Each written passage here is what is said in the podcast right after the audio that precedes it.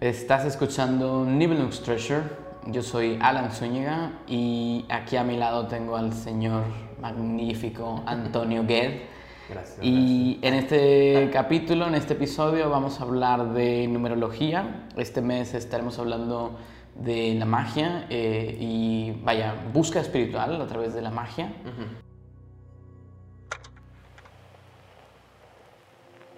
Y muy bien, yo soy un pequeño ignorante, pero para eso Todos. estamos, ¿no? Eh, sobre la numerología. Sí.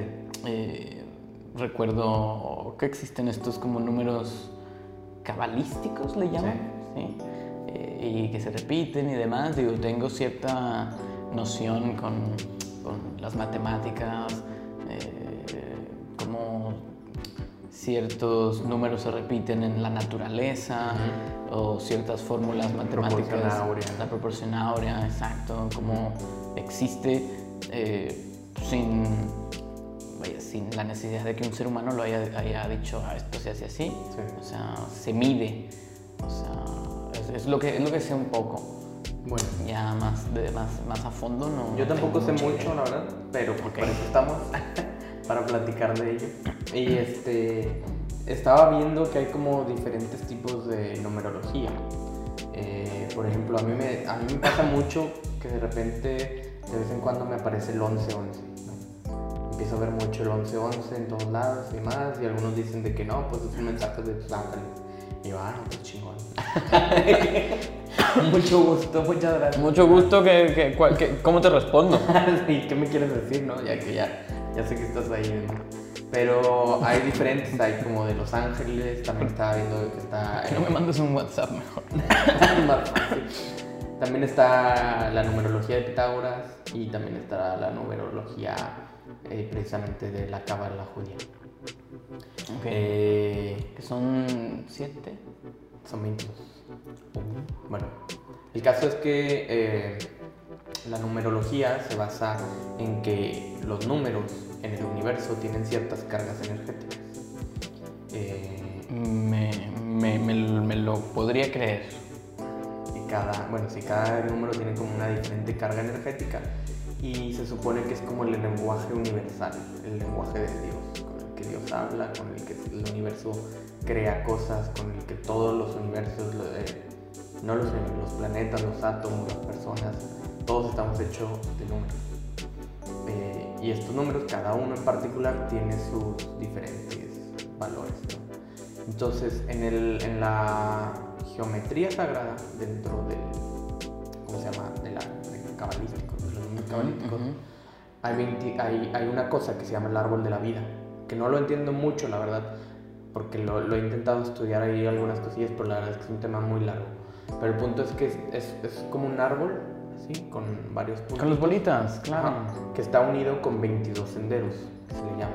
Es el, el número 22 es como muy importante porque se repite también tanto en, en- tanto en el árbol de la vida como en el, el alfabeto hebreo tiene 22 números y aparte el tarot tiene 22 cartas de los, de los este, ¿cómo se llaman? Arcanos mayores. Eh, entonces, se supone que con ese árbol de la vida tú puedes eh, saber igualmente cuál es tu destino. En- o sea, ¿para qué viniste a este- a la tierra? ¿no? Y este árbol, hace cuenta que está invertido. Digamos que Sí, no es como un árbol sí, normal, sí, sino que las raíces están arriba y el fruto está abajo. Entonces, con ciertos números, que por ejemplo tu fecha de nacimiento, se crea este árbol de la vida y haz de cuenta que te dice qué elementitos del universo agarraron para crearte. Para, para- no nada más a ti, sino a todo, todas las cosas en el universo, de que agarraron una pizquita de este número, agarraron una pizquita de este otro número, ta, ta, ta, hicieron todo eso y el árbol se va condensando hacia abajo como un triángulo invertido. El último punto es el fruto que eres tú cuando caes a la tierra. Ok. Sí, Ok, ok. Es una pinche locura. Qué locura. Sí. Entonces, por ejemplo, eh, está basado en 22 números y, por ejemplo, tú tienes tu fecha de nacimiento, ¿no? Que la mía es eh, tal día de abril de tal año, ¿no? Y entonces tú sumas todos esos números.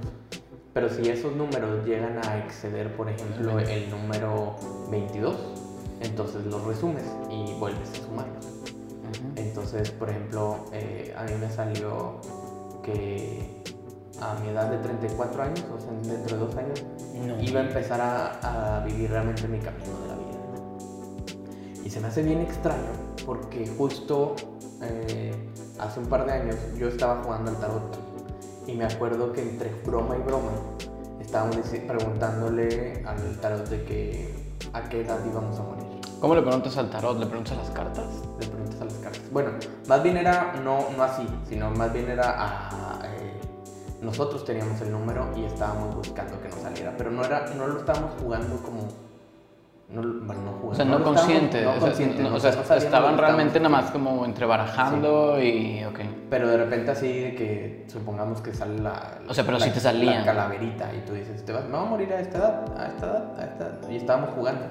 Y me acuerdo, y me acuerdo mucho Damn. que me salió el, el número 34, que a los 34 me iba a pasar, que me iba a morir. Y luego lo vi y dije, pues igual y sí, o sea, igual también puede ser el hecho de que, que tu vida anterior cambie y que... Claro, que se muera- que se muera el- el- antiguo Antonio y, y pa- Antonio. y pase al siguiente, ¿no? O puede ser literal, da igual, realmente... Sí, Pero me dio mucho sí, como de alegría o cosas así como rara de, de decir, también se pueden considerar coincidencias. ¿no? Ah, es que es, es bien extraño eso, como de, de- de- de interpretar la muerte así.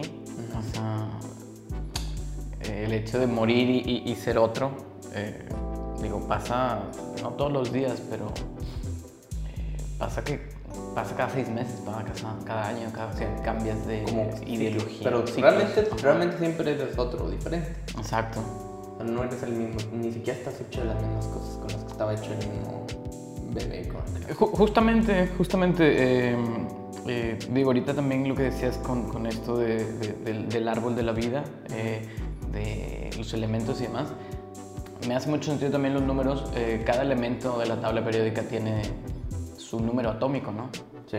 Eh, que son la- el número de electrones que están girando eh, sobre, sobre el núcleo. Sí. Y eso identifica si es hidrógeno, oxígeno y demás, ¿no? O sea, cómo, cómo el universo sabe a qué, ¿Cuántos? A, qué, a qué átomo ponerle, cuántos ponerle, ¿sabes? Puede ser casualidad, puede ser simplemente. pero sus números, o sea, Sí. Se supone, o sea, me imagino yo que también se refiere a que el, el idioma universal porque eh, con las matemáticas puedes hablar con cualquier persona, ¿no? sí. Y es también, se relaciona también mucho con lo que estábamos hablando del 1 y el 0, Sí. de que existir o no, O no existir. Que realmente, por ejemplo, en la, pues igualmente en la teosofía dicen, es que el 1 y el 0 es lo mismo. Sea, no hay, no hay diferencia.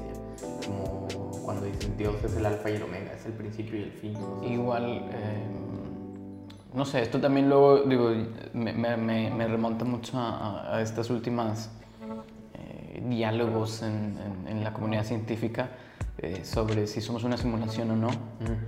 Eh, y también un, un- un amigo salió en una plática sobre que es que si fuéramos una simulación, la simulación la deberían de haber programado para que nosotros dentro de la simulación no nos diéramos cuenta. Sí, claro. Pero ¿qué tal si, si nos damos cuenta? O sea, viendo, observando, al final de cuentas, eh, con nuestra conciencia podemos realmente empezar a contar, Debatir. debatir, hacer conclusiones. Eh, nuestro cerebro une, eh, Los cabos. Une cabos, ajá, ata cabos y, y- y es como, claro, existen una cosa que se llama matemáticas y ese es el lenguaje de tal vez la programación de nuestra Matrix, ¿no? Pero quizás, o sea, exactamente, pero quizás, por ejemplo, los científicos, la eh, físicos, químicos demás, están trabajando en base a esa simulación. ¿Quién te dice que afuera no hay un caos? Y que las cosas funcionan totalmente Distintas, distintas. y con otras reglas.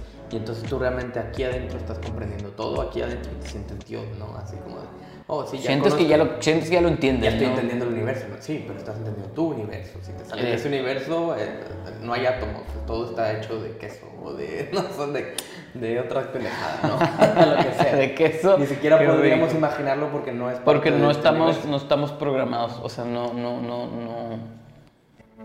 Pero es que sí estamos en una simulación. El, eh, pero no, no creo que de esa manera. O sea, para Sí. mí es un hecho que estamos en una simulación. Pero no una simulación como la entendemos sobre un software, o sea, un software dentro de, una- de un aparato electrónico que está como en una O sea, en general todo es una simulación. La, la sociedad es una simulación de un montón de gente simulando De que conoce de Claro. cómo funcionan las cosas. Claro. Incluso yo, tú y yo, o sea, yo actúo como quiero que tú Sí, sí, sí, pero realmente tú estás interpretando quién es Toño a través de lo que Toño está pensando. En ese momento que, que, decide, y que decide Toño también mostrar. ¿No? O sea, exactamente. Entonces, realmente, ¿quién es Toño? Ni Toño sabe quién es Ni Toño. Toño sabe quién es, porque Toño puede decir, ah, es que Toño le gusta hacer podcast. Ok, quítale el podcast. A Toño le gusta hacer cine. Bueno, quítale el cine. A Toño le gusta escribir. Quítale todo eso. A Toño le gusta comer Quítale la comer, bla, bla, bla. quítale, ¿Quién quítale las piernas, quítale la cabeza, quítale el pelo, quítale el sobrepeso, quítale, quítale, no sé, su gusto por el café. ¿Dejo de ser Toño? ¿En qué momento, qué pieza de Toño quitas Es Toño. que es Toño? Incluso si yo me pusiera a meditar y no pienso, Maldita sea. sigo siendo Toño. ¿Sigues siendo tú? Sin, sin, sin ninguna, o sea, sin ninguna expresión, sin nada, meramente por la existencia de existir, meramente por la acumulación de elementos. Pues eh, para, sí, supongo que en este espacio-tiempo y hay, hay un puntito así, una nada. Quizás sea una, eh, no, no, ni siquiera un algo, sino más bien algo invertido, como un, un número negativo, el que es Toño, que está allá adentro. Porque, incluso, en- porque, porque incluso en el universo una gran acumulación de materia en un espacio muy pequeño genera un, una, eh, una ah, singularidad. una singularidad. O sea, incluso en esos puntos se genera algo. Cuando debería de, de empezar a dejar de generar. Maldita sea, sí, sí, justamente.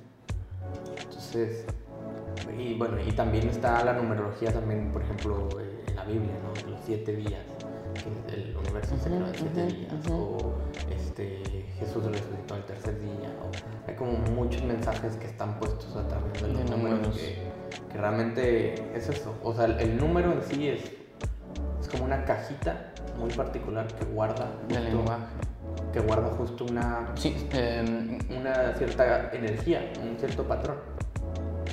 y mensajes, ¿no? O sea, o sea digo, es, Sí. es- es- es- ajá, son, son mensajes al final de cuentas, ¿no? La, la, la triada eh, eh, divina, ¿no? El Espíritu Santo, este, Dios Hijo y Dios Padre, ¿no? También. Eh, ok, Pero es el lenguaje de, de- de los numeritos. el lenguaje del universo. O al menos del Esta- que estar- estaría bueno luego eh, hablar con un matemático. O sea, sí, yo, yo no conozco compa ni nada, pero Ajá. un matemático de, a ver, eh, porque lo dicen también, es, como, es que a mí no me, no, no me sirven, no me gustan las matemáticas nunca, tal y tal y tal, pero es como, estamos rodeados de matemáticas, estamos rodeados de números, pero no solamente sirven para algo tangible o para fabricar cosas o para medir cosas, o sea, sirven para tener un entendimiento de lo que nos rodea. ¿Cuál es la interpretación filosófica de alguien que estudia matemáticas? Que alguien- alguien que vive de eso, que, que las estudia, ¿no? Eh, Les digo, es un poco triste porque realmente todos en nuestros campos estamos expuestos a, a ¿cómo se llama? A quitarle el gusto.